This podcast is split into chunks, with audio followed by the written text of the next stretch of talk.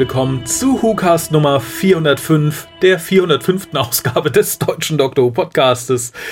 Mein Name ist Raphael und ich habe heute, ja genau genommen, die Pia gezwungen, genötigt, mit mir eine Folge zu besprechen. Ihr wisst, welche Folge, wenn ihr in die Shownotes geguckt habt. Hallo. Hallo. Ja, erstmal vielen Dank, dass du dieses Leid mit mir teilst. Aber bevor wir irgendwas teilen, sagt Mhm. uns die Lisa, wie ihr, die uns zuhört, uns erreichen könnt, um vielleicht euer Leid mit uns zu teilen. Ihr könnt den WhoCast wie folgt erreichen. Telefonisch unter 0211 5800 85951. Schreibt E-Mails und schickt Fotos für die Fotowand an info at whocast.de. Schreibt im Forum unter drwho.de und folgt dem WhoCast auf Twitter unter www.twitter.com slash WhoCast. Spendet Geld über den PayPal-Button und schickt Geschenke, Briefe und Postkarten an die Adresse auf der Website. Ja, vielen lieben Dank, liebe Lisa. Und bevor wir uns diesem Trauerspiel widmen, hätte ich noch zwei ganz kleine News-Items, die auch eher so im weitesten Sinne Dr. Who betreffen.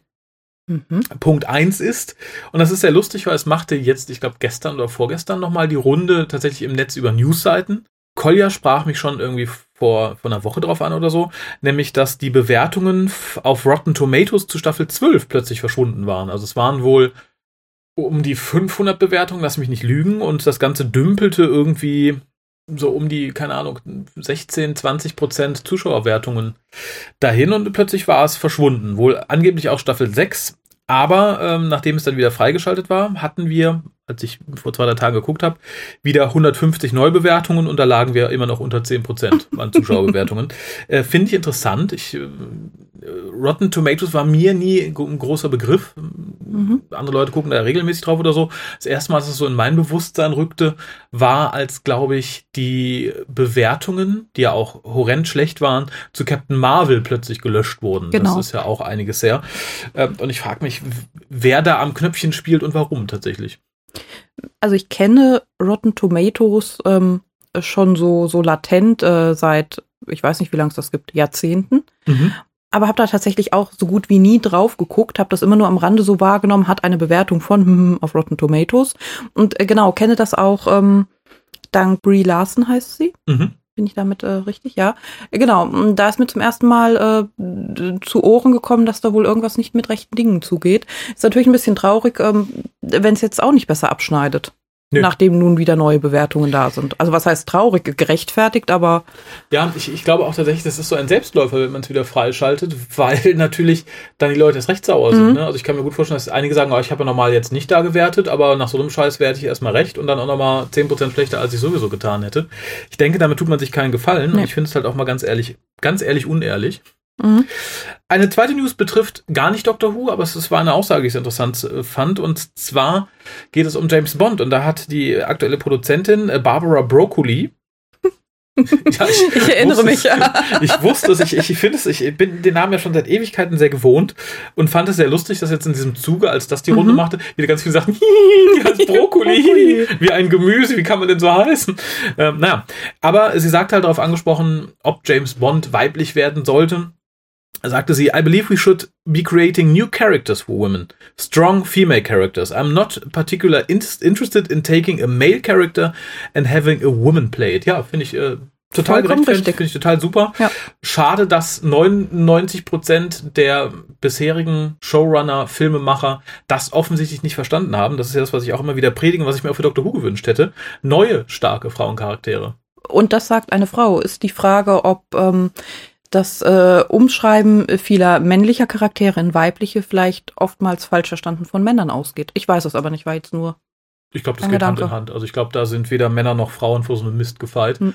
Ich höre auch nicht speziell viele Frauen, äh, die generell sowas bejubeln, jetzt äh, da Einspruch einheben, sagen, nein, wir möchten lieber starke eigene Frauencharaktere. Ja, das sind ja die klugen Frauen, die ähm, das äh, zu Hause mit ihrem Mann teilen und ähm, sich nicht an die Öffentlichkeit wenden. Genau. Natürlich. Ja, sehr schön. Damit sind wir auch schon fast beim Thema irgendwie im weitesten Sinne, nämlich bei dem Review der Folge, die diese Woche lief. Orphan 55. Ich lache schon, aber kurz zu den Eckdaten.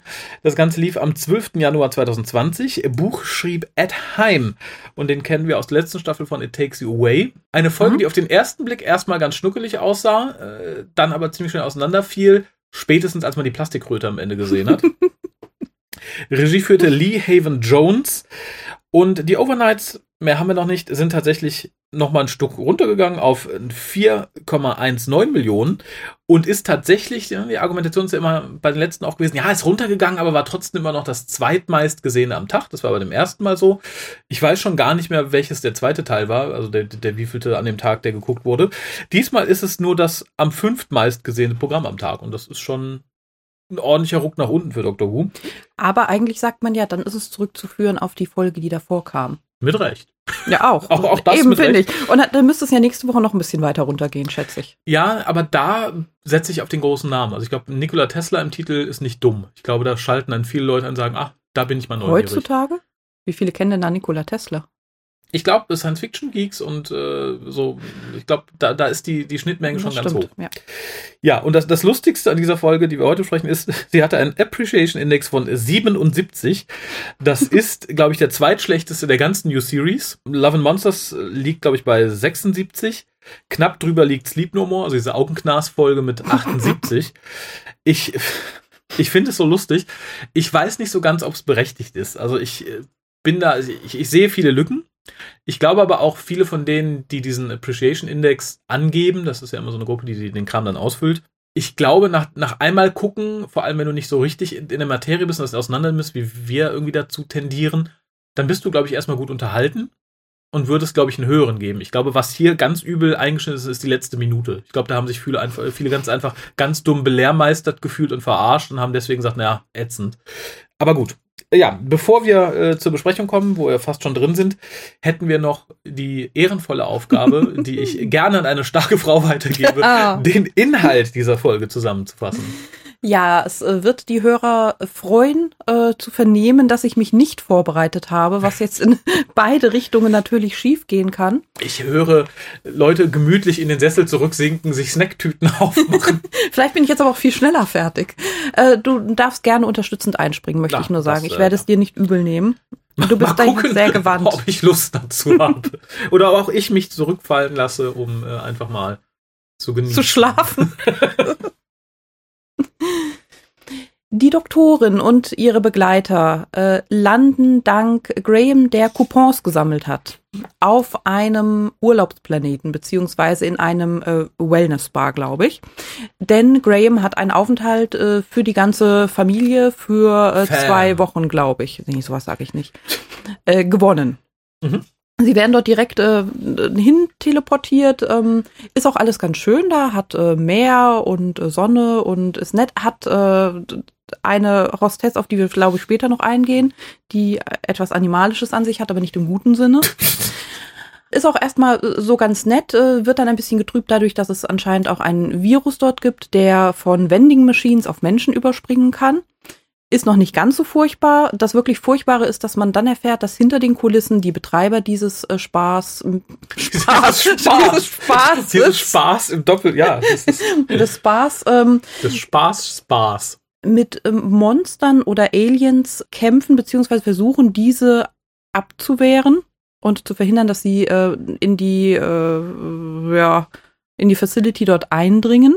Man sieht noch nicht so viel von diesen Monster, die weiß sind und mhm. monstrig. Und männlich offensichtlich. Hat man das gesehen? Ich hab Nein, nicht, man, ich habe nicht, man hat nicht das Gemächt gesehen, aber sie waren jetzt nicht zierlich, wie man es all, im Allgemeinen Frauen nachsagt. Außer ja, russischen Kugelstoßerinnen. Ja, die Alien Queen, die war ja auch so zierlich und äh, der hätte man ein Tütü anziehen können, die, das wäre nicht aufgefallen. Das würde ich da, diesen Film würde ich sofort. Schwanensee mit der Alien Queen. Okay. Raphael sagt, das waren alles Männer. Es ist mir recht. Das waren ja die bösen, weißen Männer. Ah ja, okay. Ja, richtig so. Ja, genau. Eins dieser Monster schafft es, dort einzudringen.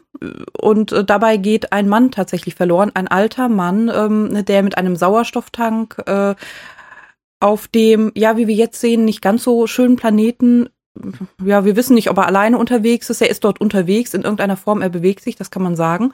Und auf diesem Weg bekommt der Zuschauer halt gezeigt, dass der Planet eigentlich gar nicht wunderschön ist, sondern ähm, dass sich die Besucher unter einer Art Kuppel befinden. Das Hotel echt ist, aber ansonsten der Planet relativ verwüstet und ähm, ja, nicht, nicht bewohnbar ist für Menschen, da er keinen Sauerstoff mhm. bietet. In erster Linie und noch sonst eigentlich nicht viel.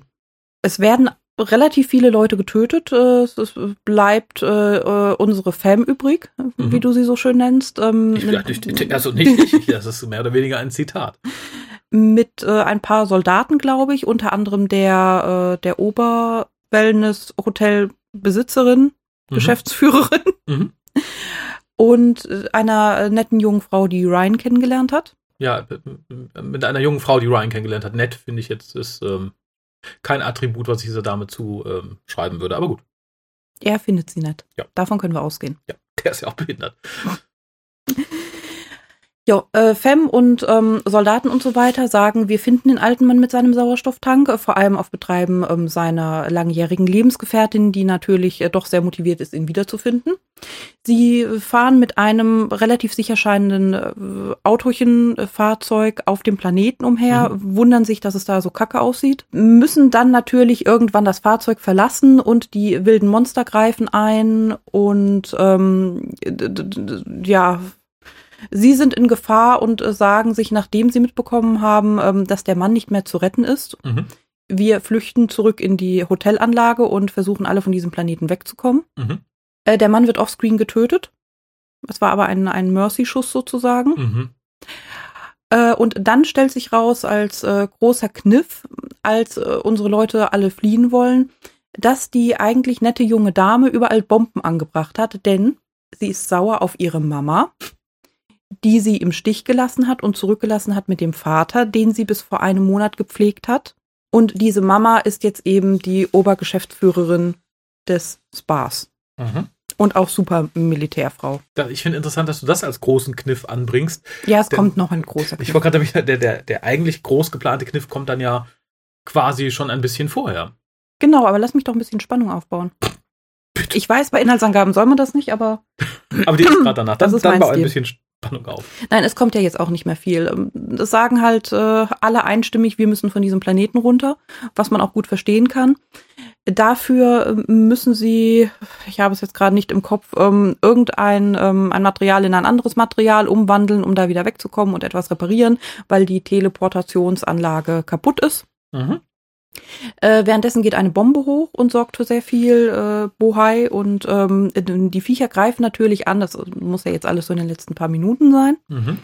Und der große Kniff, von dem du gesprochen hast, der noch ein bisschen größer ist, ähm, besteht tatsächlich darin, dass es sich um einen verwaisten Planeten handelt, den Menschen in diesem Fall, also die ehemaligen Bewohner, so zugrunde gerichtet haben, dass er nicht mehr bewohnt werden kann. Und ja dass die Monster, die auf diesem Planeten leben, eigentlich Menschen sind, die irgendwann mal mutiert sind, um sich den Lebensumständen anzupassen. Und wie heißt dieser Planet eigentlich? Erde. Ja, genau, das ist der große Kniff. Nee, die Menschen haben ja dort gelebt. Ich weiß, die haben auch noch an anderen Orten gelebt. Genau, und äh, es ist halt tatsächlich, äh, Orphan 55 ist halt durchnummeriert. Es gibt halt ganz viele Planeten, die mittlerweile nicht mehr bewohnbar sind. Und der große Kniff ist, dass das halt unsere liebe Erde ist. Und dass das Menschen eigentlich sind, die großen Monster, die uns alle umbringen wollen. Genau, denn am Ende will man uns dann auch noch belehren und das tut der Doktor quasi stellvertretend gegenüber der Fam, weil er nicht in die Kamera gucken möchte. Und äh, so endet dann die Folge. Und, äh, naja, fast. Also das nette Mädel und ihre Mutter opfern sich, äh, während naja, wei weiß man nicht genau. Stellung, ne? Halten also. die Stellung beim Angriff der äh, mutierten Menschen und alle anderen können dann noch rechtzeitig fliehen. Obwohl ja auch nicht mehr so viele übrig sind, muss man sagen. Ne? Aber genug. Die Fam und ich glaube der Grünhaarige und sein Sohn. Stimmt, die alte Lady hat sich auch geopfert. Der Möter ist auch tot. Ja, stimmt. Sind ne? gar nicht mehr so viele da. Nö. Ja. Das war's. Hat man auch gleichzeitig ein bisschen Energie gespart, wenn man nicht so viele Leute durch die Gegend beamen muss. Ja. Was mich als erstes ein bisschen schockiert hat, ist, dass wir diesmal wieder kein Cold Open haben. Ich weiß nicht, was, was den guten Chipnell da reitet. Staffel 11 keines, teilweise nicht mal ein Vorspann. Diese Staffel beginnen wir mit einem Cold Open und ich denke so, yay, und diesmal haben wir wieder keins. Ich weiß nicht, ob er da würfelt oder ob er vergessen hat, das dem, dem Schnittmenschen zu sagen für diese Folge, dass wir doch wieder eins haben. Ich weiß es nicht. Fand es. Ähm, Ja, das, das ist halt Kunst. Der macht das von der Dramaturgie abhängig. Das muss man ja im äh, individuellen Fall einzeln entscheiden. Ich, ja, es, es, kann tatsächlich sein, weil wir haben diesmal, glaube ich, kein gutes Teaser-Material gehabt, wo man sagen könnte, okay, das war total spannend und dann kommt der Vorspann. Ne? Wir haben einen Coupon gewonnen. Juhu, also wir haben. Ne? Ja, nicht ganz. Wir machen ja sauber, weil äh, da noch ein Tentakel rumliegt. Oh Gott. Ja, das äh, war. ähm, generell mag ich ja sowas und ich fand es auch diesmal halt irgendwie ganz niedlich. Es wirkte allerdings sehr gezwungen. Mhm.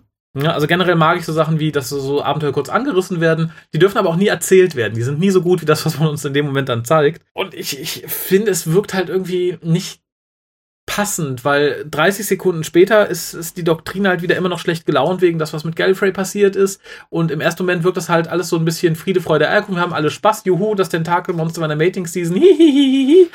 Nur, dass sie dann irgendwie äh, gefühlt 10 Sekunden später wieder motzig da sitzen kann und sich nicht über den tollen Urlaub auf Tranquility äh, freut, den der gute Graham mit seinen Coupons gewonnen hat. Das fand ich aber ganz süß. Dass ja. Coupons tatsächlich ein Ding sind für Graham. Ja, das, ich finde, das ist so ein Rentner-Ding. ne? Das fand ich gut. Auch die Freude über Juhu, ein Spa, ne, ist so ein bisschen, wie kann man sagen, ich habe eine Kaffeefahrt gewonnen, da kann man eine Heizdecke kaufen. Finde ich gut. Fand ich tatsächlich sehr sympathisch. Einen Gag, den ich mochte und den du, glaube ich, erst gar nicht verstanden hast, war nee. der Speedo-Gag. Nee, ich wusste nicht, was Speedos waren. Das sind diese äh, kleinen, schnittigen äh, Badehöschen, die keine Boxershorts sind, sondern diese engen Schlüppis. Ich habe da mal was Neues gelernt, das ist vielleicht gar nicht so verkehrt. Wir werden dann transportiert und ich finde, das geht erstaunlich schnell in der Ära Doktröser, dass man mal eben schnell aus der TARDIS teleportiert wird oder dass Dinge in die TARDIS reinkommen mhm. oder so. Dafür, dass der neunte Doktor noch damit geworben hat, dass selbst Genghis Khan nicht durch die Tür gekommen ist, geht das hier immer relativ flott.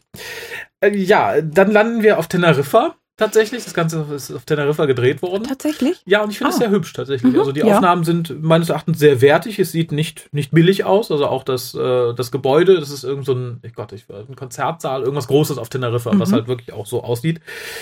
Ähm, das Ganze verliert ein bisschen an Glanz in dem Moment, wo wir den Auftritt des, äh, des Concierges des Spa haben. Nämlich dem für mich nicht namentlich äh, aussprechbaren blablabla, three hyphen irgendwas. Ja, ja, genau oder dem Möter, kurz gesagt. Mhm. Was sie da geritten hat, frage ich mich. Weiß ich, war das so das Letzte, was man irgendwie budgetiert hat? Wo man sagt, okay, also ja, Flug nach Teneriffa, bravo, juhu, hier die Monster, lalala. Oh, wir haben noch sieben Dollar, wir brauchen noch ein Kostüm für den Möter. Hm. Ich weiß es nicht. Das war das, also, ja, dass sowas durchgewunken wird ich weiß auch nicht, vielleicht haben sie das vor Ort noch gekauft. Es, es ist mir auch absolut unklar, hat den äh, Tod der Möterin dann irgendwie auch die äh, Tragik genommen? Gut, ich meine, die Frau war jetzt auch keine gute Schauspielerin, oder? Nee. Aber also, also, nee, kein, weiß ich auch nicht. ja, in, in, diesem Skript nimmt sich eh sehr viel selbst die Dramatik, finde ich. Ich finde es auch erstaunlich, dass es die erste Folge ist. Und das sage ich jetzt nicht mal unbedingt negativ. Also ich mag ja den, den generellen Look der neuen mhm. Staffeln. Und es war in der letzten Staffel schon so, dass so ein paar Props billig aussahen. Ich äh, erinnere gerade irgendwie die letzte Folge, habe ich mich mit Heiko drüber ausgelassen, dass da halt so ein paar Sachen bei waren, wo du denkst so, huh, mein lieber Scholli, das ist aber ein billiger Plastikkanister. Und hier sieht quasi alles, was nicht draußen spielt, wo man nicht aktiv Teneriffa sieht, mhm. sieht billig aus. Mhm. Es sieht nicht aus wie ein Hollywood-Kinofilm, was ich durchaus der Staffel manchmal nachsagen konnte. Es hat so den, den gewissen Charme von maximal Staffel 1 oder 2, Teilweise mhm. fühlte ich mich auch an die Doctor Classics erinnert, an den Gängen. Und das sage ich jetzt nicht mal negativ. Ich finde es nur verwunderbar. Verwunderlich. Verwunderbar. Weil bisher hatten wir solche Ausbrüche in der Staffel nicht. Ich finde es nicht so schlimm. Ich habe mich quasi zu Hause gefühlt.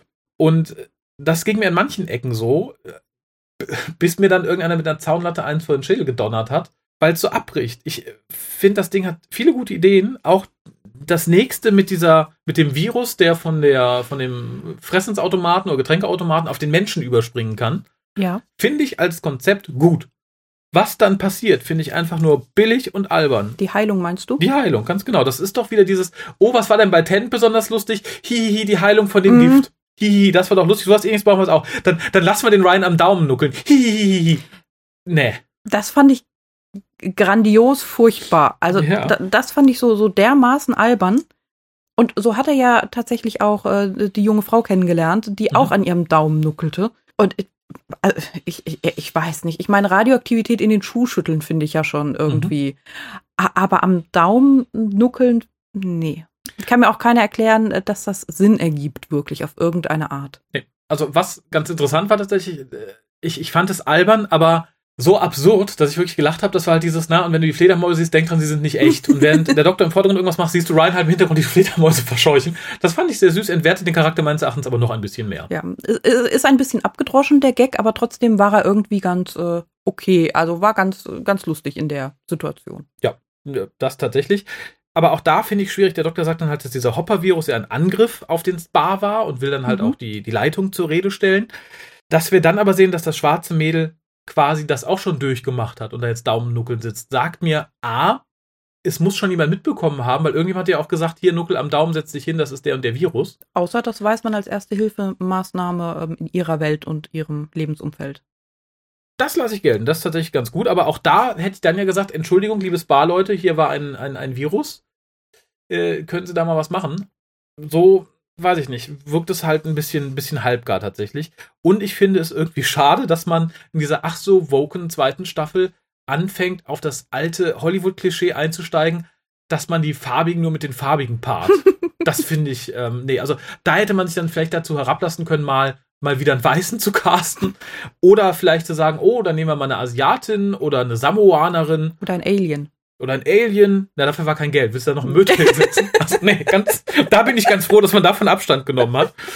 Nee, aber vielleicht auch mal, also, ne, wenn man schon so offen für alles ist, ne, Safe Space for All, sag ich, dann kann man doch mal so eine 250 Kilo Frau hinsetzen, ne, und in die Ryan sich verliebt. Muss ja auch mal gehen. Kann man machen.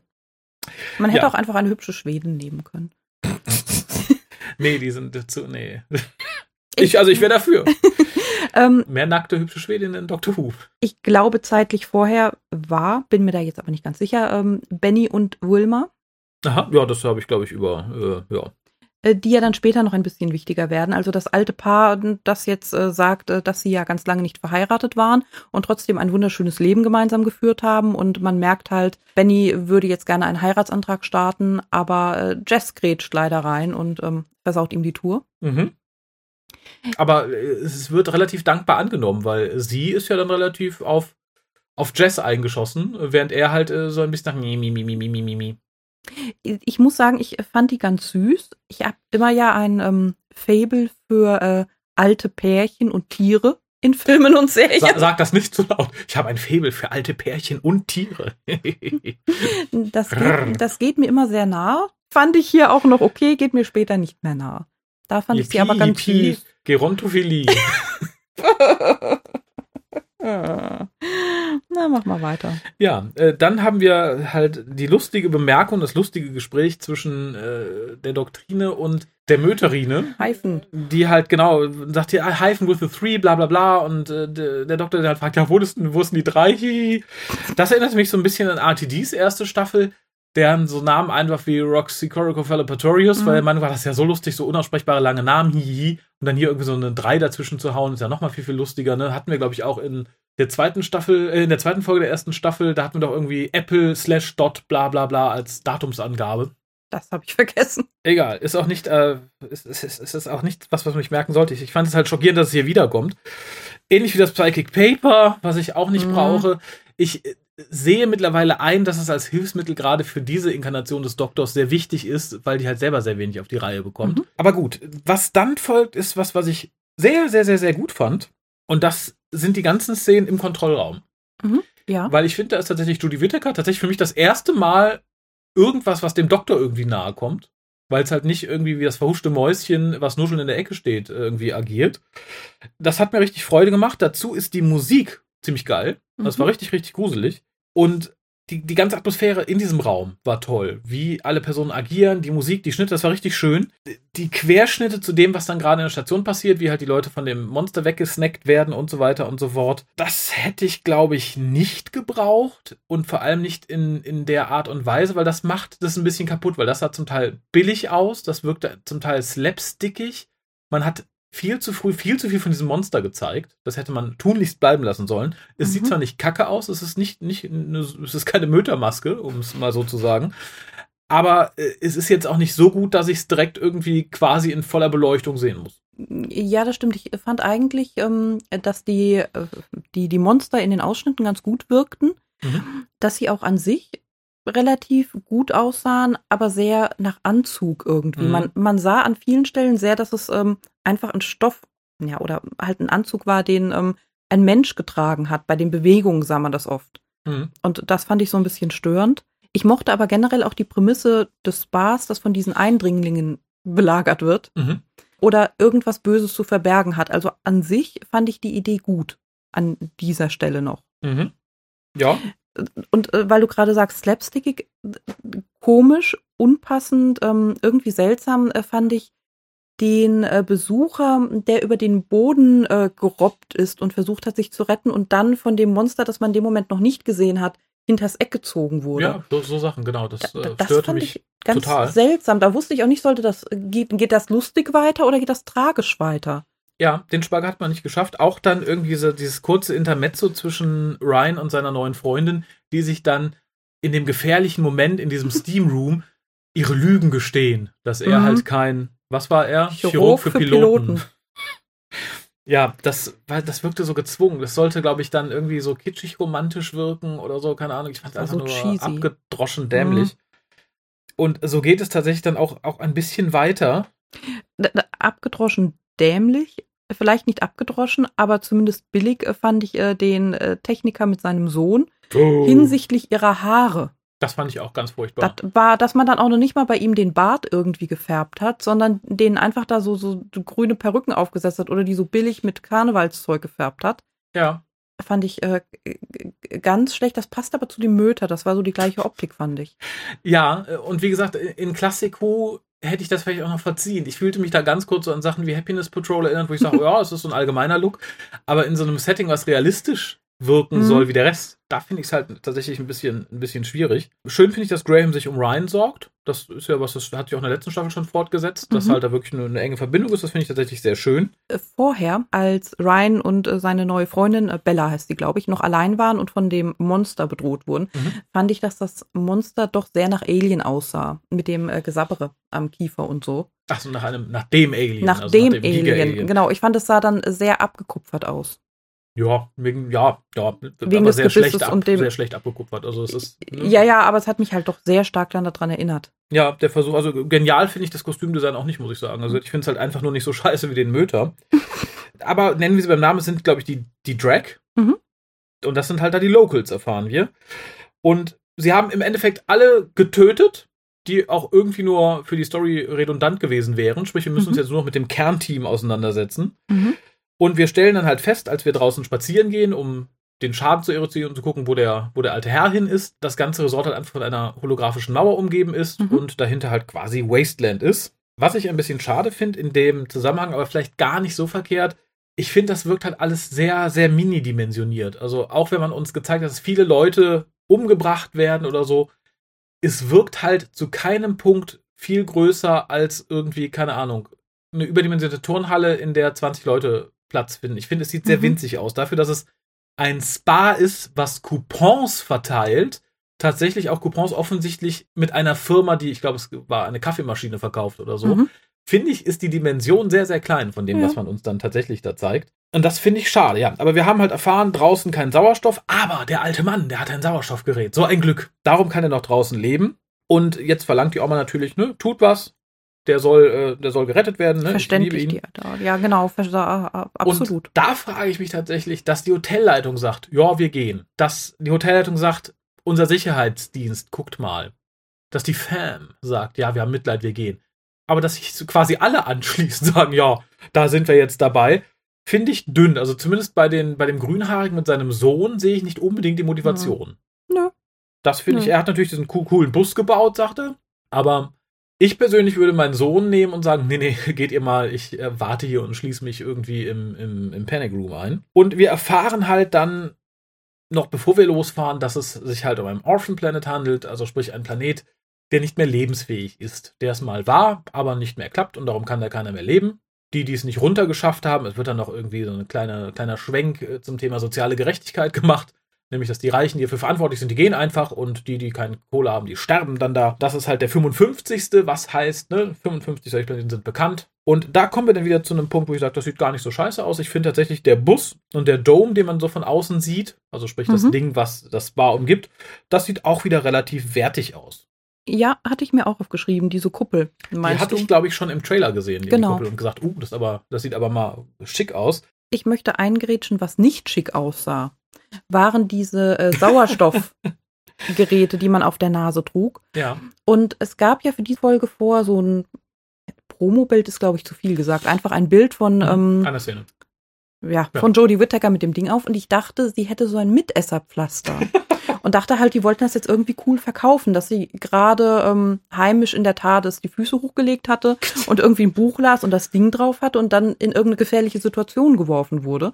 Aber tatsächlich waren die Mitesserpflaster die äh, Sauerstoffbänder. Ja, da, das habe ich mir später auch noch was zu notiert, weil ich finde es unglaublich albern. Mir kann auch niemand irgendwie herleiten, wie von den Dingern Sauerstoff in einen reinkommen soll. Ne? Natürlich kann man sich Science-Fiction-mäßig irgendwas zurechtpöpeln, aber der einzige Grund, warum diese Dinger da angebracht sind und so aussehen, ist doch A, wenig Material. Mhm. Wir müssen nicht so viel zahlen, dann haben wir noch zwei Dollar mehr für das Möterkostüm. Mhm. Und Punkt zwei ist, wir wollten die Leute nicht die ganze Zeit mit Sauerstoffmasken vorm Gesicht rumrennen lassen. Aber ich kann dir sagen, wie das geht. Das macht erst die großen Poren sauber auf der Nase Und dann, kleine Schläuche dadurch in und dann den Naseninnenraum. Ja, ganz so, so mikroskopisch kleine und dann äh, kommen durch die großen, nun sauberen Poren äh, die Sauerstoffbläschen. Also sie haben praktisch Sauerstoff und danach eine Und saubere keine Nase. Haut. Ja, Sehr genau. schön. Ja, die Idee fand ich übrigens auch ganz gut, die dahinter steckt, nämlich, äh, dass die Betreiberin des Spas das nur betreibt, um ihr Terraforming dieses Planeten Mhm. zu bezahlen. Da frage ich mich allerdings, wenn man sagt, hu ja, der Orphan Planet, das ist so schlimm, das sind halt die, die äh, kein Leben mehr bieten und äh, sind da deswegen halt verwaist. Wenn die tatsächlich so einfach zu terraformen sind, dass man dieses Terraforming mit einem Spa in dieser Größe refinanzieren kann, dann frage ich mich, warum es überhaupt noch so viele Orphan-Planeten gibt. Es kann natürlich sein, dass äh, Orphan 1 bis Orphan 54 schon längst wieder terraformt sind und nette Leute drauf wohnen, aber da hätte man vielleicht zwei Sätze zu sagen sollen. Äh, Und äh, warum ist ihr vorher nicht aufgefallen, dass es dort Lebensformen auf dem Planeten gibt? Das wird doch einen Weg geben. Also, Das ne? wusste sie, glaube ich. Also sie weiß ja auch, wer das ist. Es wird ja auch gesagt, dass die Drag da die Locals sind. Ich glaube, das nimmt man in Kauf. ja, aber was will man dann langfristig mit denen machen, wenn man Terra geformt hat? Ich glaube, in Star Trek 2 benutzte man den Terminus umsetzen. Werden die auf einen anderen hässlichen Planeten geschickt? Nee, ich glaube, die werden einfach umgegraben. Umgegraben. Ach so, die werden unterge... äh, die Dünger werden die? Mehr oder weniger. Ich glaube Ah. einfach, ne, man macht Terraforming und wer es da nicht schafft, der äh, bleibt halt da liegen. Das äh, führt ja aber noch äh, zu einem anderen Punkt, über den wir schon gesprochen hatten im Vorfeld, weil es Ja. uns beiden komisch vorkam. Und zwar, glaube ich, sind wir alle uns einig, dass auch im Doctor Who-Universum immer gezeigt wurde, Lebensformen brauchen irgendetwas, was sie essen. Energie, andere Lebewesen. Wurde nicht immer explizit gezeigt, aber ist anzunehmen, ja. Aber es wurde auch nie gesagt, hier, das klappt ohne Essen. Nee. Was essen die Drags? Das Drags. habe ich mich gefragt. Essen die andere Drags? Offensichtlich. Keine Ahnung. Oder die Bäume, die da rumstehen. Ja, es ist, es ist mir wirklich, äh, es ist mir wirklich ein Rätsel. Oder hat sich noch irgendeine andere Spezies? Gibt es vielleicht irgendwie Kaninchen, die jetzt dort atmen können? Oder was ähm, ist mir nicht klar, wie die tatsächlich seit äh, ja auch längerer Zeit auf dem Planeten leben und wovon sie sich ernähren? Vielleicht machen sie Photosynthese. Wir erfahren ja auch, sie atmen Sauerstoff aus. Vielleicht, ich habe keine Ahnung. Ja, Evolution kennt keine Grenzen, ne? Genau, wir essen Luft. ja, ich habe keine Ahnung. Äh, Außerdem können sie sich ja, das äh, äh, stellen wir dann fest, wie die Borg auch einfach Frequenzen von Laserstrahlen anpassen. So, ja. Also sind sie Hm. super anpassungsfähig. Und dann kommt was in diesem Bus, wo ich dachte, ja, die Folge ist schon nur 45 Minuten lang. Was ich interessant finde, ich bin mal gespannt, wie das die Staffel über weitergeht, weil das Tolle an der letzten Staffel war ja, wir haben zwar weniger Folgen, aber wir sind alle länger. Jetzt war der Opener natürlich zweimal 60 Minuten, wo ich sage, ja, das ist natürlich fein, ne? So, so ein Superagenten-Thriller sollte auch ruhig Überlänge haben. Und ich frage mich, ob man jetzt an jeder Folge, die jetzt kommt, einfach immer fünf Minuten abgeschnitten hat, um diese äh, Überlänge dann Mhm. zu, zu refinanzieren quasi. Weil wir haben hier erstaunlicherweise nur 45 Minuten. Und dann schindet man noch Zeit, indem man zeigt, wie Ryan anfängt, Bella anzuflirten. Wo wir aber uns auch schon an drei Fingern ausrechnen konnten, die wird diese Folge nicht überstehen. Die wird nicht am Ende mit den Leuten mitgehen. Die wird Ryan nicht heiraten. Och. Tatsächlich. Bist du, dachtest du, die, die joint die Fam? Nein, nicht, nicht wirklich. Ja, und dann bleibt der Wagen natürlich liegen, wie es so sein muss in einem solchen Szenario. Erstaunlicherweise fiel dann schon auf, es stehen noch unglaublich viele Bäume rum. Mhm. Ich frage mich, warum. Sind das auch böse mutierte Bäume, die jetzt äh, anstatt Photosynthese be zu betreiben und Sauerstoff zu erzeugen, einfach Kohlendioxid da waren ja auch umsetzen? Pflanzen, die äh, zwar zum Teil verdorrt waren, aber nicht vollkommen. Da fragt man sich halt, seit wann befindet sich der Planet in diesem Stadium? Ist das seit gestern vielleicht? dann, dann macht das irgendwie wieder. Dann macht aber Sinn. viel von dem Rest irgendwie nicht Sinn. Aber da kommen wir gleich, da sind noch so ein paar Sachen, wo ich sage, okay, das, das ist einfach unsinnig. Vermutlich war einfach nicht genug Geld da, um die digital zu entfernen und fällen durften mhm. sie so nicht. Kommen wir jetzt langsam ähm, zu der Stelle, da wir uns in dem Bus befinden, ähm, an der wir wieder etwas von Benny hören. ja.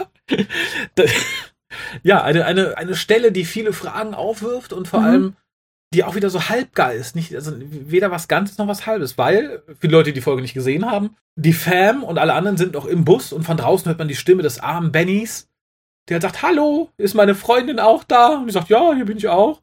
Sagt er, ich muss dir zwei Sachen sagen und es tut mir leid, dass ich die so direkt nacheinander sagen muss. Ja, was denn? Willst du mich heiraten? Sie so, ja, ja, ja, gut. Und das zweite, äh, würdest du mich erschießen? Da, da, da gibt es ja direkt mehrere Kritikpunkte, finde ich. Ja, ja, eindeutig. Mhm. Ja, also zum einen habe ich mich schon vorher gefragt, wie der alte Mann mit seinem Sauerstoffgerät da draußen überhaupt sich fortbewegt und noch am Leben ist. Das, das wusste man ja, man hatte den ja geortet. Mhm. Ja, da möchte ich sagen, die, die Drag haben ihn vermutlich einfach über die Schulter geworfen Huckepack, und mitgenommen. Ne? Mhm. Ja, das kann natürlich sein, einfach so zum Spielen oder ich habe in dem Moment gedacht, vielleicht kommt noch irgendein Kniff, dass die Drag gar nichts allzu Böses mit denen vorhaben. Was natürlich so ein bisschen komisch wirkt, wenn man bedenkt, was sie vorher im Hotel gemacht haben. Das wäre wirklich ein bisschen komisch. Vielleicht ist da irgendwie der, der Mutterinstinkt bei einem Drag hochgekommen, als es den alten Mann mit dem Sauerstoffgerät gesehen hat. Und, du bist oh, ja niedlich. Oh, du, du, du schwacher alter Mann, dich nehme ich mit in meinen Bau oder so. Das wird halt absolut nicht erklärt. Das ist halt einer meiner großen, großen Kritikpunkte. Es wird mhm. natürlich gesagt äh, später, ja, die Drags wollten nur mit ihm spielen, darum und wie schrecklich das ist, was sie mit ihm gemacht haben. Aber weder die Motivation noch das genaue Vorgehen noch irgendwas wird erklärt und er klingt auch noch viel zu munter, als dass sie irgendwas mit total, ihm machen Total, ja, ja. Er sagt es halt total casual. Wenn das jetzt irgendwie schmerzverzerrt, leidend gewesen wäre, dann mhm. hätte ich, dann hätte diese Szene meines Erachtens auch sehr viel Impact gehabt. Ich fand die schon äh, von der Idee her relativ hart. So wie sie gespielt ist, ist sie aber einfach nur noch durch die Bank weg einfach nur albern, weil wir halt auch kein bisschen erklärt bekommen, was da los ist. Wir kriegen später gesagt, naja, die wollten einfach mit dem spielen aber mhm. in, in, welcher Form haben die den als große Handpuppe benutzt oder so? Ich, nee, finde ich, finde ich ganz schlimm. Ich, meines Erachtens, wenn das im Drehbuch so stand, wortwörtlich, dann hat da die Regie versagt, aber hundertfach. Ich finde es ganz furchtbar. Ich fand, er klang schon für einen alten Mann mit Sauerstoffgerät zu kräftig, geschweige denn für einen alten Mann, der gerade irgendwie gefoltert wird oder mhm. irgendwelche Schmerzen erfährt. Er fand es aber auch von der Dame, die Wilma gespielt hat, weder an dieser Stelle noch später, wenn sie sich für die anderen opfert, mhm. besonders gut gespielt. Es ging mir null nah. Und wie gesagt, ich habe ja was für, für Pärchen generell übrig und auch ja, vor allem für alte, für alte Pärchen, genau. Und normalerweise hätte ich da schon geheult wie sonst was an dieser Stelle. Mhm. Aber nichts, weil ich fand, es war auch einfach nicht gut gespielt. Nee, ging, ging mir genauso. Und ich halte es der Regie nach, ähnlich wie man dann in einem Nebensatz einfach sagt, nachdem alle halt geflohen sind, der Möter wird dann getötet. Mhm. Und dann wird einfach in einem, in einem Satz gesagt, ja, ja, ich habe Benny gesehen, ich habe ihn getötet. Keine Sorge. Ich habe das erledigt. Auch wieder ohne das, ähnlich wie wir in, in dem letzten Zweiteil auch äh, Sachen hatten, die der Doktor einfach mal offscreen gemacht hat, um die Sachen zu erledigen. Hier auch wieder, ja, nee, nee, brauchen wir nicht zeigen. Ich sag dir jetzt einfach, was war. Ich habe den, äh, ne? Dann kann man doch direkt ans Ende von so einer Folge springen und der Doktor sagt einfach fünf Minuten, was, was Sache war. Mhm. Und wo die Regie meines Erachtens auch total versagt oder der Schnitt oder alles, das weiß ich nicht. Ich hatte während dieser Szene, als die halt aus dem Bus raus sind und von den Drag verfolgt werden, nicht in einer Sekunde das Gefühl, dass der Drag und die Fam und der Anhang überhaupt am selben Ort sind. Mhm. Die, wirkten, die Schnitte wirkten so mechanisch und so, so unpassend zueinander. Es gibt ja in Hörspielen oft die, die, die leider nötige Unart, dass Sprecher eingeixt werden, weil mhm. die halt nicht im Studio waren. Und wenn das nicht gut gemacht ist, fällt das furchtbar auf. Und das Gefühl hatte ich hier auch zum Teil. Und das war halt einfach, das sah einfach billig aus. Ja, man hat halt auch kein Gefühl für die Gefahr bekommen, da man ja, ja nie mal gesehen hat, wie so ein Drag irgendwen am Fuß zieht oder ne, am Kopf. Die Nase kneift. ja, da war man sich halt nicht mal sicher, wie nah sind die und äh, was machen die, wenn sie dich anfassen und äh, nö, nix halt. Ja, dafür kriegen wir dann ganz schnell die Motivation der guten Trickser Bell. Oh, ja. vor die Füße geschmissen. Denn sie möchte genau genommen alle umbringen, alles kaputt machen, weil ihre Mama liebt sie nicht. also, wir hatten ja schon im letzten Zweiteiler diese etwas unmotivierte Motivation des Bösewichts, dass er auch sagte, seine Mutter hat ihn nie verstanden und dann lässt er seine Mutter da ankachen und einfach umbringen. ohne dass es eine weitere, weitere Motivation für die Geschichte gewesen wäre. Und das hier wirkt auch wieder so ein bisschen. Ich frage mich, ob Chipnell das in Auftrag gegeben hat, weil er irgendwelche Mummy-Issues hat oder so. Ich habe keine Ahnung. Äh, ganz schwach. Ryan verhindert halt dann, dass sie etwas Böses tut und schwuppdiwupp sind sie dann wieder im Spa. Wir sind halt jetzt in, diesem, in dieser Transportunterkunft, von dem man sich halt hofft, dass man zurück kann. Es schaffen dann halt nur Ryan und Trixabel wieder im Spa zu landen. Nur kurz, ich weiß, es geht. Trotzdem kam bei mir die Frage auf, wie Trixabel zu ihrer Hautfarbe kommt. Also ich weiß, es geht vermutlich äh, genetisch und theoretisch. Ich fand es aber trotzdem gewagt. Ne, ich, man kann natürlich sagen, dann war der Papa halt ganz, ganz dunkel oder so. Ja, aber so richtig. ja. Huh, wo ist mein Mann? Naja.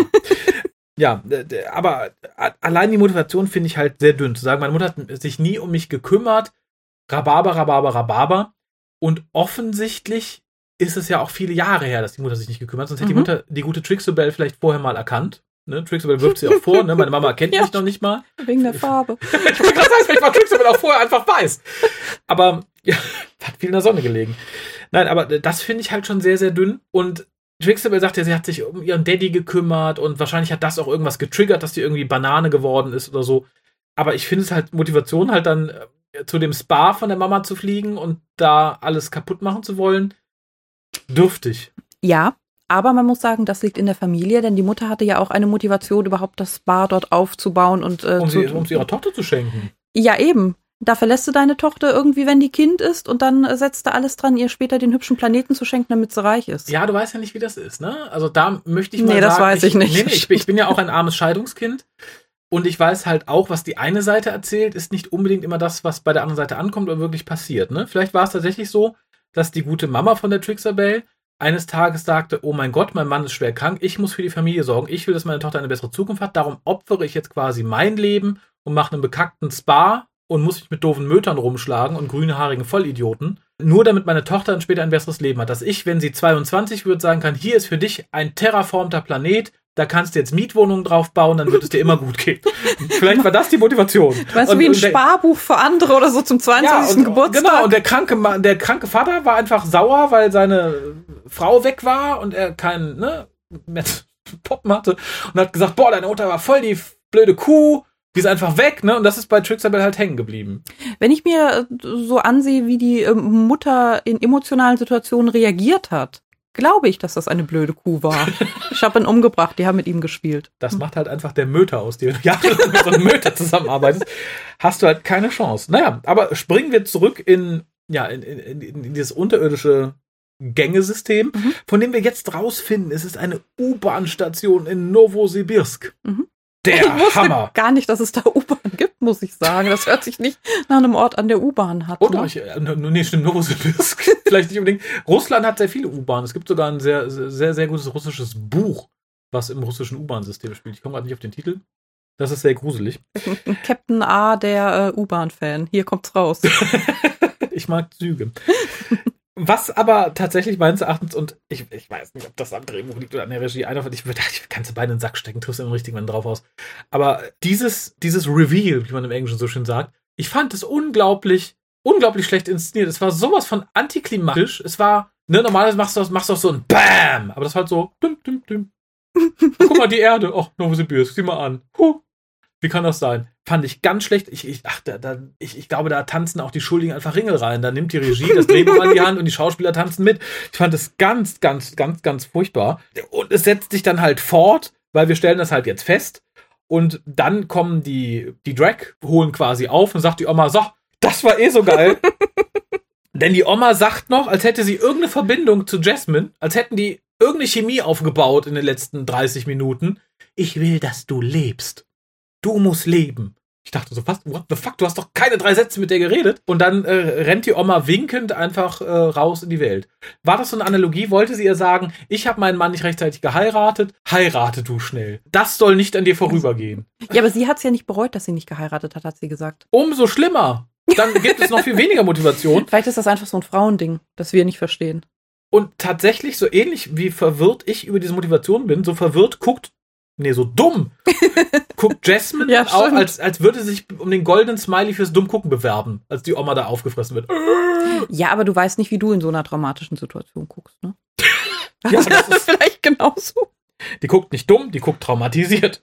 Ja. Und äh, so, so ähnlich dünn geht's dann auch weiter, diesmal vom Drehbuch, denn Trixabel hat ja, wie auch immer sie da hingekommen ist und wie auch immer sie viele Bomben dabei hatte, viele Bomben überall im Spa deponiert, wie auch immer. Aber Zusätzlich zu den vielen Bomben, die das ganze Spa kaputt machen sollen, hat sie noch eine kleine in die Bar gestellt, die nur die Bar ein bisschen verwüstet. Denn die geht jetzt auch, warum auch immer, als erste hoch, damit wir zumindest ein bisschen Explosion sehen und ein bisschen Action haben. Denn jetzt kommen die, die bösen Viecher wieder rein und es brennt ein bisschen.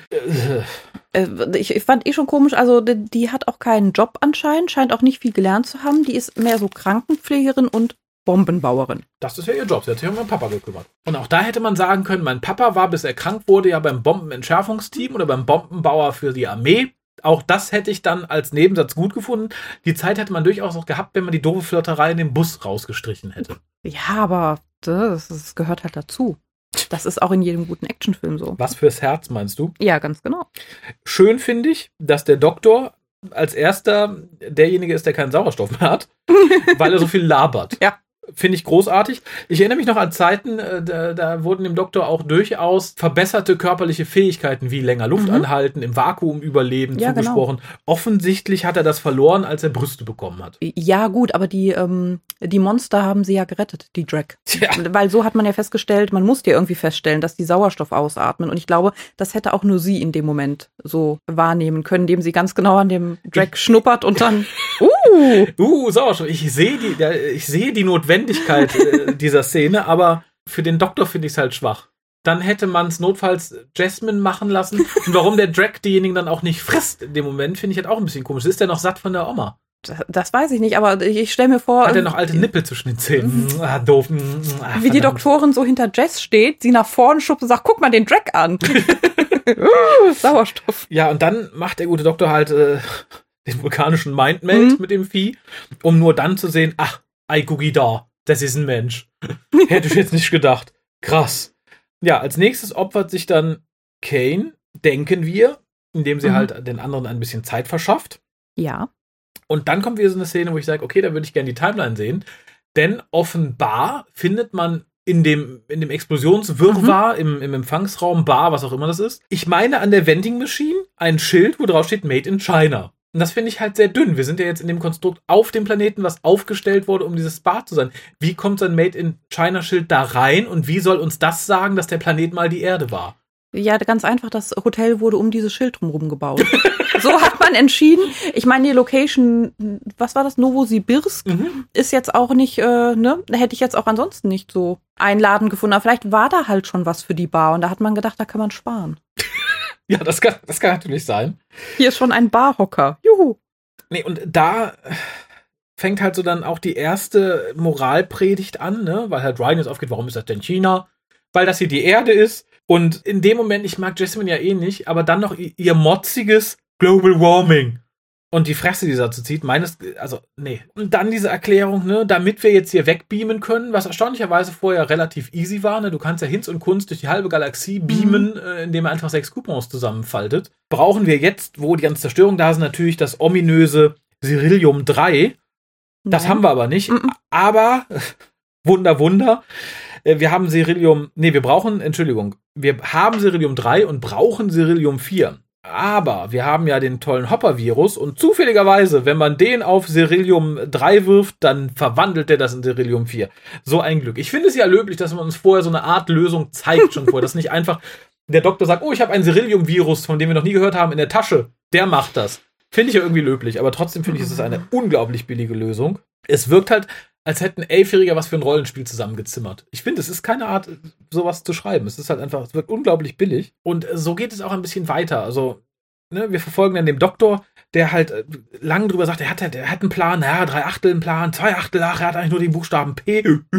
Das ist fast so lustig wie das mit der Niere, in der sie sich äh, ungern befindet. In der letzten Zweiter, was du zum Glück nicht mitbekommen hast. Äh, nee, und das Beste ist dann noch, und das erklärt dann mhm. auch, warum wir den grünhaarigen Vater und seinen technisch begabten Sohn brauchen. Denn natürlich sind die Kinder die Schlaueren die setzen sich für den Planeten ein. Und hier ist natürlich das Kind der Schlaueren, der Vater ist doof. Mhm. Seht ihr, ihr doofen Erwachsenen, die Kinder haben recht, der kleine Junge ist der Geniale, du grüner, weißer, älterer Mann bist der Idiot. Aber der kleine Junge rettet uns dann alle und währenddessen hat der Doktor halt den super genialen Plan, wie man sich vor dem Drag retten kann, indem man sagt, so, ich habe das hier abge abgeriegelt, wenn du uns tötest, erstickst du, hihihi. Aber wenn du uns gehen lässt, dann lasse ich dich auch laufen, du musst dich nur in diesen Käfig einsperren lassen, was mir halt sagt, dass der Drag offensichtlich schlau genug ist, um das zu verstehen.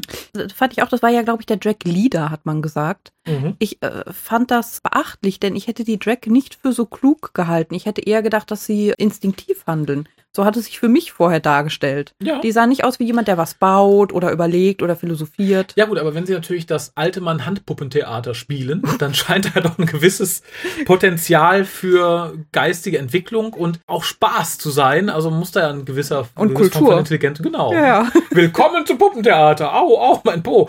Heirate mich, aber schieß mich vorher. Aber äh, zumindest der Plan an sich ist nicht doof, so wie es umgesetzt wurde und vor allem in Bezug auf die Drag, die vorher halt einfach nur die doofen Leute mordenden Monster waren, finde ich schwach.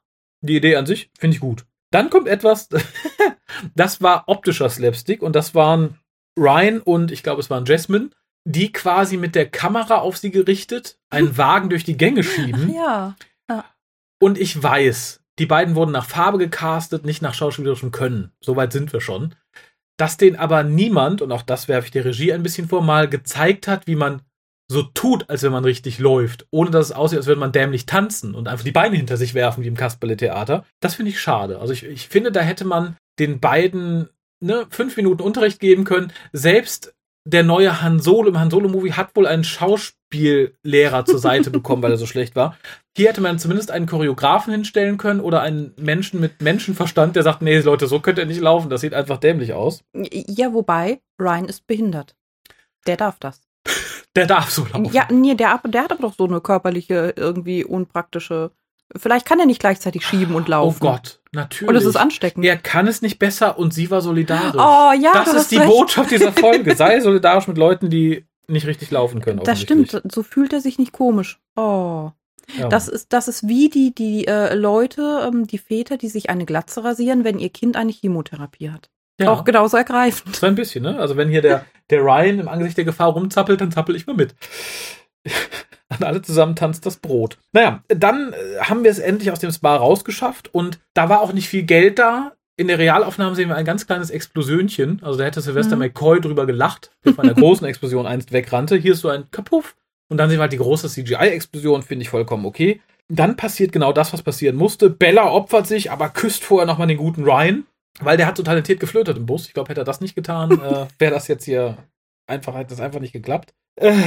Ja, ja, aber wie verabschieden sie sich denn? Sie küssen sich ja nicht einfach nur noch kurz. Ach ja, und nuckeln nochmal am Daumen, mein Gott.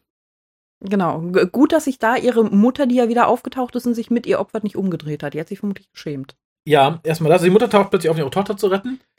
Alle beamen sich weg und der Doktor hält es offensichtlich nicht mal für nötig, die TARDIS zu nehmen und die beiden nochmal abzuholen. Ja, die stehen jetzt da, kämpfen gegen Monster. Pff, ich kann die eh nicht leiden. Sollen sie draufgehen. Ich glaube, das war es so ein bisschen. Das fand ich sehr, sehr, sehr, sehr, sehr dünn. Also, das meines Erachtens, das würde ich ja nicht mehr tun. Weiß ich nicht, ich, ich stelle mir gerade vor, ich bin in der U-Bahn und da machen böse Nazis ordentlich Rabatz, wollen mich angreifen. Zwei Leute stehen auf, helfen mir, mich gegen die zu verteidigen. Ich schaffe die Flucht und denke, what the fuck? Ich gehe nach Hause pennen. Ich rufe doch zumindest die Polizei. Was soll man dazu sagen, ne? Ja, besser gar nichts. ja, aber wer das Maul nicht halten kann, ist die Doktrine, die uns dann jetzt, die nicht uns, Entschuldigung, die natürlich der Fam einen Vortrag hält, wie es dazu kommen konnte. Es ist die Erde und Schuld ist die Global Warming und es ist das Beste ist dann so, für Dr. Who untypisch heißt es so, ah, macht euch keine Sorgen, das ist nur one possible future. Ihr könnt noch was ändern. Mhm. Ist das die neue Narrative? Im letzten Zweiteiler geht der Doktor einfach mal offscreen zurück und dreht alles so, dass ihre Fam doch den Flugzeugabsturz überlebt. Bei Edric ging das noch nicht, komischerweise. Hier geht es plötzlich. Und hier ist die Future, die wir gesehen haben, nur eine, eine der vielen möglichen. Wenn ihr brav recycelt, dann passiert das auch gar nicht. Macht euch da keine Sorgen. Ich finde das ganz furchtbar, diese ähm, Aussage mit, das ist nur eine mögliche Timeline. Denn das negiert ja irgendwie alles. Ja. Das heißt ja, ja dass alles, was bisher überhaupt passiert ist in Doctor Who, Ja, das ist Seit den so ein, 60ern. Ja, das ist auch so ein, tatsächlich so ein bisschen wie das, was uns halt in der letzten, letzten zwei Teile verkauft wurde. Ne? Hier, oh ja, äh, ich reise einfach zurück und rette die Fam doch, dann ist das auch nie so schlimm gewesen. Es Aber- ist halt eine ganz dünne Begründung und ich frage mich, Mhm. ob man damit irgendwie sich eine Hintertür auflassen möchte, Gallifrey zurückzuholen, indem man halt einfach sagt, ja, nee, der, der, der Doktor reist einfach zurück und äh, bricht dem Master alle Finger, bevor der Gallifrey kaputt machen kann und die Staffel endet dann, dass der Master sagt, oh, jetzt sind all meine Finger gebrochen, dann kann ich die Zukunft, die du schon gesehen hast, doch nicht verursachen. Vielleicht, dann muss sie ja jetzt aber auch gar nicht mehr traurig sein wegen Gallifrey, weil es ja eh nur eine mögliche Timeline. Ne? Genau, Hat sie ja noch genug Zeit auch. ja, so unendlich viel Zeit. Es ist so unglaublich, unglaublich dünn. Und vor allem dann der Rest.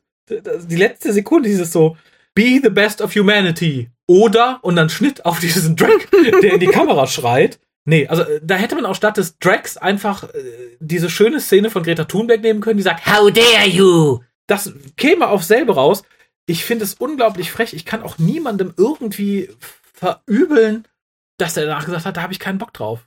Das ist, es ist einfach nur doof. Aber ich äh, schlidde jetzt schon ein bisschen die Wertung. Hast du noch irgendwas zu der Szene an sich zu sagen? Ja, also die, die ganze Ansprache natürlich, die, die ganze, ähm, die ganze Moralpredigerei fand ich ganz furchtbar. Ich fand auch das, was impliziert wird, sonst werden wir die Drags, fand ich halt so halb schlimm. Ich meine, die mussten sich so entwickeln. Böse Menschen gibt's auch schon, die mit anderen Menschen spielen und sie foltern. Mhm. Ich äh, denke auch, okay, wenn es die dann noch in der Zukunft gibt. Ich finde, so riesig ist der Unterschied gar nicht. Die haben sich halt weiterentwickelt, weil sie es mussten. Und das waren ja wohl auch die, ähm, die sich nicht retten konnten, weil sie sozial zu schwach waren und so weiter. Äh, Finde ich, also ich finde halt, eigentlich sind es Opfer. So. Ja, ja, das ist, ich glaube, aber darum geht es halt tatsächlich, ne? Dass, dass man sagt, so, damit das mit den Menschen nicht passiert, Ja. recycelt brav. Wir haben ja auch in den Klassik schon gesehen, dass die Erde, ne, es läuft aktuell sogar im deutschen Fernsehen, wie die Erde auch unter anderem Namen verschleppt wird, sozusagen. Also, was- was finde ich halt, ähm, nicht, dass man deswegen jetzt irgendwie seinen ähm, Hausmüll in den gelben Sack schmeißen soll, aber so langfristig haben wir eh keine Zukunft, ne? Und ich finde halt, wenn man guckt, was da noch alles passiert, ist schlimm, ist aber alles schlimm. Ja, ja. Ja, deine Wertung. Ich fand tatsächlich die Ansätze zum Teil ganz gut. Ich finde Mhm. ein Spa ganz gut, das äh, eigentlich gar nicht so schön ist, sondern ähm, Grenzen hat, die es von einer ja, furchtbaren, unbewohnbaren Welt abtrennen, ganz gut. Ich fand auch, dass es da Eindringlinge gibt und vielleicht ein Virus äh, gibt. Ich fand die Prämisse insgesamt nicht neu, Mhm. aber äh, durchaus interessant und vielversprechend. Wurde sehr zunichte gemacht dann auch durch Bella, den Orphan, Mhm. auf dem Orphan-Planeten sozusagen. Und vom kompletten Rest wurde es zunichte gemacht. Von daher gebe ich drei Punkte.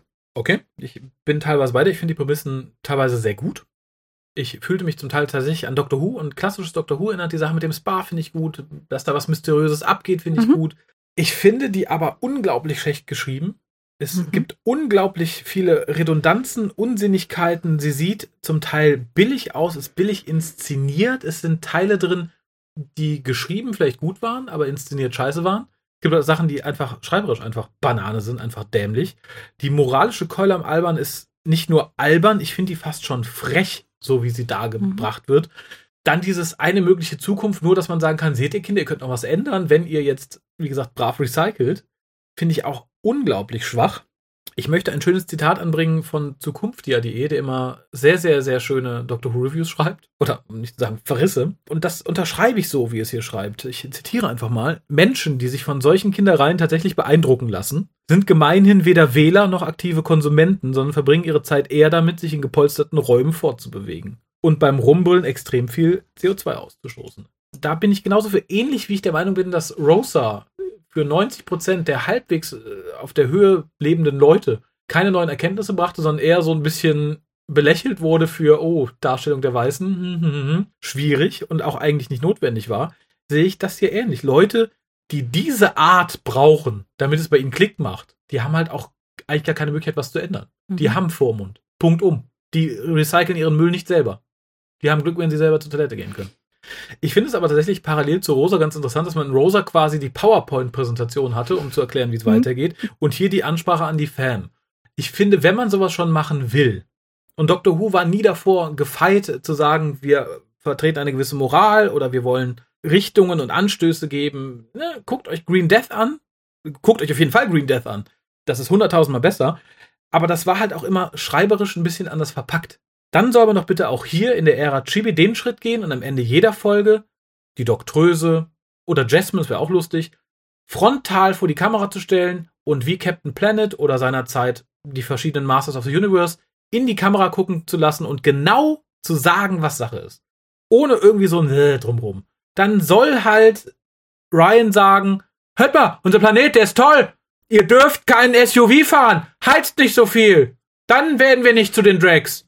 Dann wird alles gut, hat der Doktor gesagt.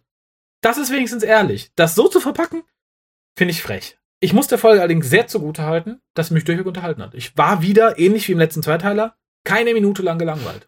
Es ist wirklich viel passiert, finde ich auch in dieser Zeit. Ja, ich war ah. nicht gelangweilt.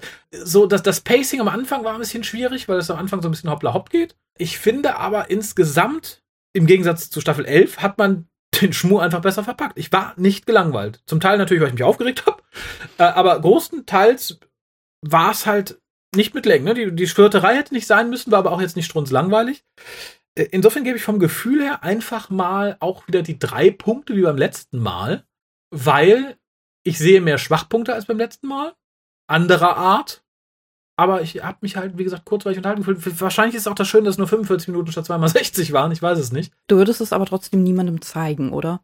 Nur weil du dich unterhalten gefühlt hast. Nee, um Gottes Willen. Das ist jetzt auch keine Guilty Pleasure. Ich habe mich jetzt nicht so. Ich, es gibt ja auch Sachen, wo ich sage, oh, da fühle ich mich unterhalten und finde die toll. Ich hatte hier einfach kurzweilige 45 Minuten. Ich fand sie nicht gut. Es war halt einfach, man kann auch durchaus das kurzweilig finden und sagt, ja, das war super. Genau. das hat mir Freude bereitet. Du würdest es aber nicht wiederholen, du würdest es nicht empfehlen, du würdest. Nein, nee, nein, nein, nein, nein, auf, machen. Auf, auf gar keinen Fall. Ich würde es tatsächlich anders aus der AI nicht als die zweitschwächste Folge von New Who deklarieren. Dafür haben wir Staffel 11. Die hat da viel zu viele Kandidaten, die da viel eher reinfallen.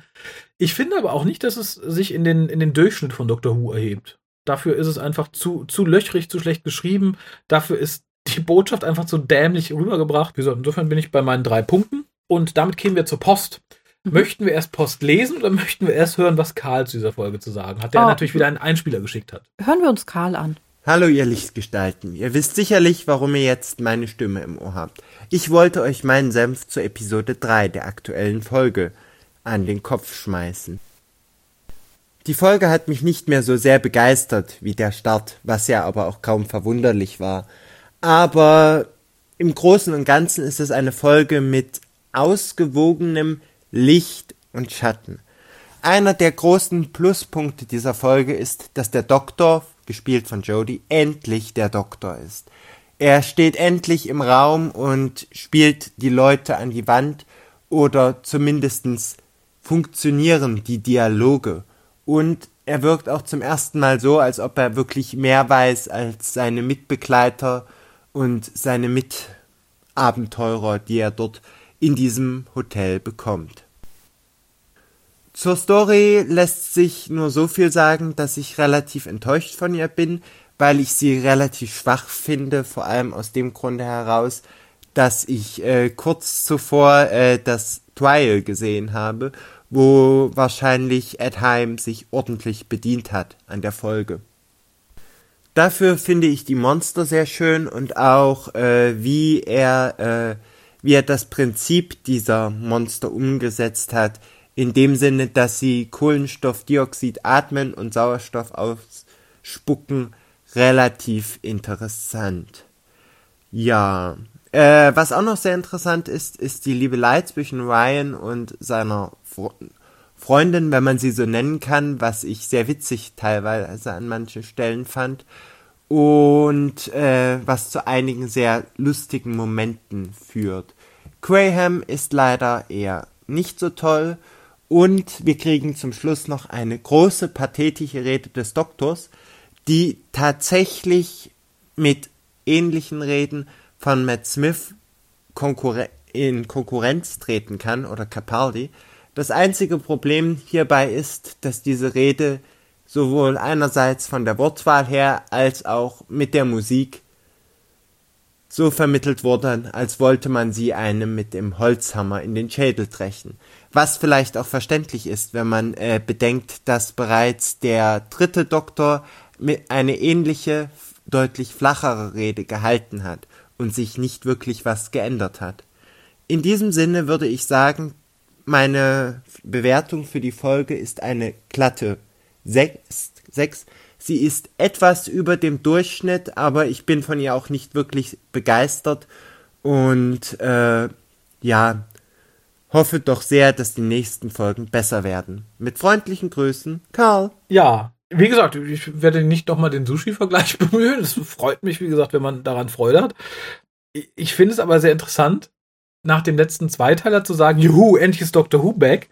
Und jetzt nur, weil Jodie einmal nicht durchweg so albern und unfähig wirkte wie sonst und weil tatsächlich diesmal auch niemand da war, der sie an die Wand hätte spielen können, ja. was schon schwierig ist, eine Gruppe von Leuten zusammenzukriegen, die schlechter spielt als sie, dann jetzt zu verkünden, endlich ist der Doktor wieder da, finde ich schwach. Generell ist es ein Pluspunkt für die Folge, dass ich auch sage, ich sehe da an manchen Szenen tatsächlich das erste Mal den Doktor wieder ein bisschen durchgucken.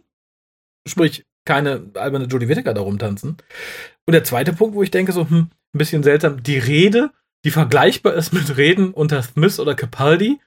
Erstmal nein, auf keinen Fall. Und das dann aber gleich einzuschränken, ja, aber in der Wortwahl wirkte sie so und so. Inwiefern ist sie denn dann vergleichbar? In der Länge? In der Lautstärke? Der Gravitas. Nee! Gravitas hat auch ein bisschen was mit Wortwahl zu tun. Der Brisanz äh, des Themas. Des Themas.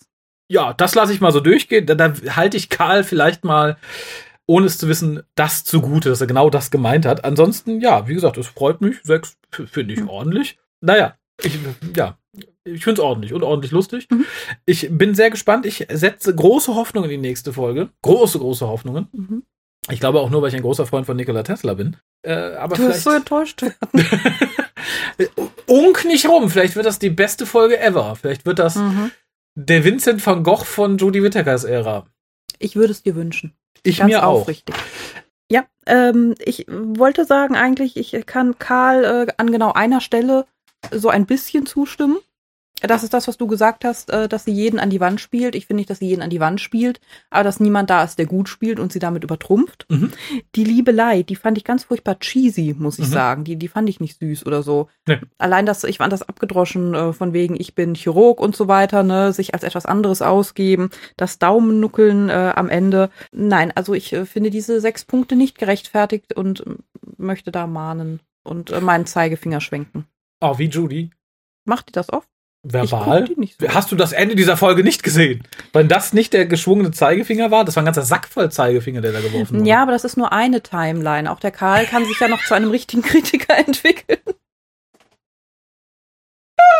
Ja, dann müsst ihr über die Vergangenheit reisen und irgendwie, keine Ahnung. Nee, man muss nicht jeden retten. Das hast du diese Folge auch gesehen. Ne? man muss nicht. Man kann auch Leute einfach mal bei den Monstern zurücklassen. Ja, Karl, tut mir leid. Wir müssen weg. Ja, wir haben Post, Post, Post. Eine E-Mail, die ich dir freudig rüberreiche und dann haben wir noch drei Kommentare von der Webseite. Mhm. Die E-Mail kommt vom Christian und er schreibt uns. Hallo Captain A und Captain B. Nee, Captain C in dem Fall. Oder Captain P. Äh, ja, ja, Captain D. Der Harald ist ja auch noch da, ne? Ach, tatsächlich, ja. Vielleicht auch Captain E bis F, man weiß es nicht. Vielen Dank für das tolle Review von Spyfall. Ach ja, gut, dann stimmt's ja. Hiermit habt ihr mich in meiner Entscheidung bestätigt, ab dieser Staffel in der Chipnell-Ära auszusetzen. Wo ich noch freudig Staffel 11 entgegengefiebert habe, habe ich während der Staffel 11 die Lust auf die aktuellen und zukünftigen Folgen der Doktrina verloren. Da mache ich es lieber wie André und lasse die aktuellen Folgen aus. Wenn ich Dr. Who sehen möchte, schaue ich mir lieber die klassische Serie an. Selbst die schlechtesten klassischen Folgen machen mir mehr Spaß als die kompletten Staffel 11 Doktrina-Folgen. Mhm. Whittakers schauspielerische Fähigkeiten sind für mich quasi nicht vorhanden. Da solltest du dich mit dem Karl austauschen. Mhm. Der sagt, sie spielt alle an die Wand. Selbst William Hartnell in The Web Planet oder Colin Baker in Timelash haben mich in ihren schauspielerischen Fähigkeiten mehr überzeugt als Whittakers Doktordarstellung. Was Chipnell angeht, sollten die Gerüchte um das Timeless Child stimmen, wäre das ein Tritt in die Eier der klassischen Serie und des Cardinal Masterplans. Für mich bestände dann nur die Möglichkeit eines Multiversums oder eines Traums des Doktors. Während der Regeneration zu einem anderen Doktor. Chipnells Doktriner und den Schaden, den er Dr. Who zugefügt hat, aus der Serie zu tilgen. Ich hoffe, der nächste Showrunner findet eine Möglichkeit, Chipnell-Ära aus Serie zu schreiben. Oder zumindest den Schaden von Chipnell so gut es geht zu revidieren. Mit freundlichen Grüßen, Christian. Ich denke, Möglichkeiten gibt es da immer. Das braucht man, glaube ja. ich. Nur eine mögliche Timeline. Ja, ja, auch Chippen ist nur eine mögliche Teilheit. Äh, Multiversum finde ich eigentlich gar nicht so schlecht, habe ich ja schon gesagt. Ich glaube, Schaden kann immer begrenzt werden. Ich weiß halt nicht, ob das noch so passiert, wie es irgendwie nach dem TV-Film passiert ist und äh, entsprechend Sachen weitergesponnen werden. Ich bin mal gespannt, was passiert. der Schaden ist jetzt schon mal irgendwo da. Und ich glaube, man kann auch immer irgendwie damit leben. Ich frage mich aber auch, sollte es tatsächlich noch einen Showrunner jetzt nach Chipnell geben und Mhm. einen weiteren Doktor, wer denn so einen Karren wieder aus dem Dreck ziehen möchte? Ich wüsste gerne, wer so eine Aufgabe übernehmen möchte. Ich äh, erinnere hier gerne an John Nathan Turner, der halt sehr lange auf dem Posten hat sitzen bleiben müssen, weil halt keiner nachkommen wollte. Ich hoffe, das passiert hier nicht. Also im Zweifelsfall hoffe ich, dass irgendjemand, man wird auch irgendwie aus der Kantine noch ranziehen können, sagen, hör mal, du machst das jetzt. Naja, äh, wir haben einen Kommentar auf der Webseite und zwar einmal von Dr. Bu zum Kommentar mit der hohen Bewertung dieses Einstiegs. Ich denke, er meint damit den Zweiteiler. Mhm. Mich interessiert wirklich, ob dieser Kommentar die Ausnahme oder die Regel, also das Publikum, die Zielgruppe ist. Ich glaube, es spaltet sich so ein bisschen auf. Also interessanterweise in der großen Facebook-Gruppe merkte man das auch noch an zwei, drei anderen Portalen. Die Leute, die überhaupt noch Wertungen abgeben, sind sehr viel weniger, als es noch vor zwei, drei Jahren der Fall war. Mhm. Ein paar Leute sind dann, glaube ich, ähnlich wie Karl, direkt aufgesprungen sagten, yay, Discounter Sushi. Japanisches Essen par excellence. Und die anderen sitzen halt weiter und sagen, oh, hu, hu, hu, nee, bäh. Ich glaube, da findest du alles. Also ich glaube, du findest auch alle Zwischennuancen. Ich glaube, so generell kann man da nicht von. Das Zielpublikum ist es sicher. Ob es das alte Doctor Who-Publikum ist, ist halt, glaube ich, die andere Frage. Kann es sein, dass dieses Publikum sehr wenig Doctor Who kennt? Oder ist es wirklich so, dass einige oder viele diese Serie nur sehr oberflächlich anschauen und die Vielschichtigkeit, innere Zerrissenheit, die internen und externen Konflikte des Charakters Doktors gar nicht kennen? Auch da wirst du, glaube ich, alles finden. Ich glaube, du wirst auch Leute durchaus haben, die die Serie von Kindesbeinen an in England geguckt haben und jetzt trotzdem dasselbe Horn tuten, ist es halt immer die Frage, was ist da so die, die Wurzel, aus der so eine Reaktion heraus rührt. Ich musste mir auf Twitter von jemandem anhören, nachdem ich halt mich etwas despektierlich gegenüber des Eröffnungszweiteilers geäußert hatte, was ich denn für ein Doctor Who-Fan wäre. Ich müsste ja alles lieben, sonst wäre ich ja kein richtiger Doctor Who-Fan. Und das finde ich halt tatsächlich ist ein schwaches Argument, was ich aber für jemanden, der so lebt, akzeptieren muss. Wenn der sagt, ich bin Sushi-Fan und isst halt auch gammliges altes Sushi, dann ist das seine Definition von Fan sein. Und ich glaube halt, wie gesagt, da gibt es alle Schattierungen. Ein bisschen so wie die neuen Fans der neuen Star Trek-Filme oder der Discovery-Serie. Beides hat zwar großes Budget und tolle visuelle Darbietung, aber einen gravierenden Mangel an Inhalt, Charakter und Tiefe. Da bin ich bei dir. Man kann natürlich sagen, oh Gott, Dr. Who ist ja jetzt auch total tiefgründig, weil die ja immer eine Botschaft vermitteln. Wie das passiert, ist halt eine andere Frage. Aber auch da, finde ich, kann man drüber streiten. Es ist halt immer, glaube ich, auch eine Frage, was für einen Anspruch man hat. Und nicht jede Botschaft ist ja tiefgründig. Nein, da, da möchte ich kurz den guten äh, Felo zitieren, der ein bisschen sauer war, weil ich damals drüber gelacht habe. Für ihn war halt Discovery genug Star Trek-Serie und genug Spannung, weil da fliegen Raumschiffe rum, die schießen und das war super. Wir haben jetzt Dr. Who sagt, da muss einfach einer irgendeine Rede schwingen, ob die gut ist oder nicht, ob das einfach die Quasi-Rede in die Kamera ist mit dem erhobenen Zeigefinger oder eine gut geschriebene Rede innerhalb der Narrative, ist ihm egal. Dann finde ich, kann er auch durchaus sagen, das ist für ihn Dr. Who. Dann ist es halt so. So, dann haben wir noch einen Kommentar und zwar vom Tim. Ich fühle mich sehr geehrt, dass mein Kommentar vorgelesen wurde in der letzten Folge. Ich schreibe jetzt mal so, wie ich die neue Doctor Who Staffel finde. Staffel 11 war schon schlecht. Aber das ist bitter. Ich habe gehofft, dass es besser wird, aber das ist der größte Scheiß. Ich habe nach Folge 1 aufgehört zu schauen. Vielleicht schaue ich morgen mal weiter. wenn es nicht besser wird, breche ich die Staffel ab und schaue vielleicht wieder in Staffel 13 rein oder wenn ein neuer Doktor kommt. Wahrscheinlich letzteres. Mit freundlichen Grüßen, Tim. PS, der Hukas ist der beste Podcast. also, der hat Geschmack. da kann ich nicht widersprechen. Ein, ein junger Mann mit einem so exzellenten Geschmack, der weiß, wovon er spricht. Ja, das ist halt was, ich hatte auch gestern ein Gespräch mit Gregor in seinem Podcast über Doctor Who. Ich bleib halt dabei. Es ist für mich, es ist für mich irgendwie, Doctor Who gehört dazu und dann gucke ich es mir an, äh, nehme mir aber auch die Freiheit, es entsprechend zu bewerten. Und wir haben noch einen letzten Kommentar, ebenfalls von der Seite von Helmut, der uns auch schon geschrieben hatte und das haben wir, glaube ich, im letzten Cast oder im vorletzten vorgelesen. Ich glaube, das war sogar du, oder? Könnte sein, kann aber auch sein, dass ich es nur gehört habe. Okay. Hallo Lichtgestalten. Diesem von mir schon wieder mit reichlich Verspätung gehörten Cast entnehme ich, dass es mir gelungen ist, euch zu verwirren. Das ist gar nicht äh, so schwer. Also mit zunehmendem Alter geht das immer schneller bei uns. Daher nur ganz kurz die Abhilfe gegen Raphaels Schulterzucken. Im Cast über die Hexenjäger-Folge hat euch mein Vergleich des Satans mit Fockhorn-Leckhorn verwirrt. Ja, genau, Ja. Das, das warst du. Mhm. Ne? Ja, ja, genau. Der gehört zu den Looney Tunes, was bei uns als Ah. Schweinchen Dick oder Bugs Bunny Show lief. Und dazu ein YouTube-Link. Ah, ja, also Looney Tunes sagt mir tatsächlich was. Mhm, mir auch. Das zweite Schulterzucken war dann wegen I am Invincible. Und mein Grübeln, woher ich diesen bescheuerten König kannte. Bitte sehr, James Bond, in Klammern, gab es damals noch. Golden Eye, Doppelpunkt und wieder ein YouTube-Link. Ja. Hoffe, die Schulter zuckt jetzt nicht mehr. Nein, zumal ich Golden Eye äh, tatsächlich als James Bond-Film sehr gerne mag, weil es so mein erster Kino-Bond-Film war. Dafür muss ich jetzt Spyfall verdauen. Hoffentlich haben viele von Eon Productions Mhm. diese Folge gesehen und Jane Bond bleibt uns erspart. Grüße vom Krankenlager Helmut. PS, hoffentlich habe ich jetzt nicht auch noch die Links verwechselt. Das merkt man ja. Nein, ich glaube nicht, aber erstmal gute Besserung und ich finde Ja. sehr schön, dass sich mit äh, diesem Kommentar ja quasi der Kreis von den News bis äh, zum Ende der Post schließt. Stimmt, ja. Denn, auch wenn Sie Spyfall nicht gesehen haben, Sie haben ansonsten offensichtlich Sinn und Mhm. Sachverstand. Und ja, damit bedanke ich mich bei dir fürs Mitcasten. Ich bedanke mich bei Karl fürs Einsenden und, Und allen anderen auch, die geschrieben haben. bei denen sowieso und bei allen, die Mhm. zugehört haben. Tschüss. Tschüss. How dare you!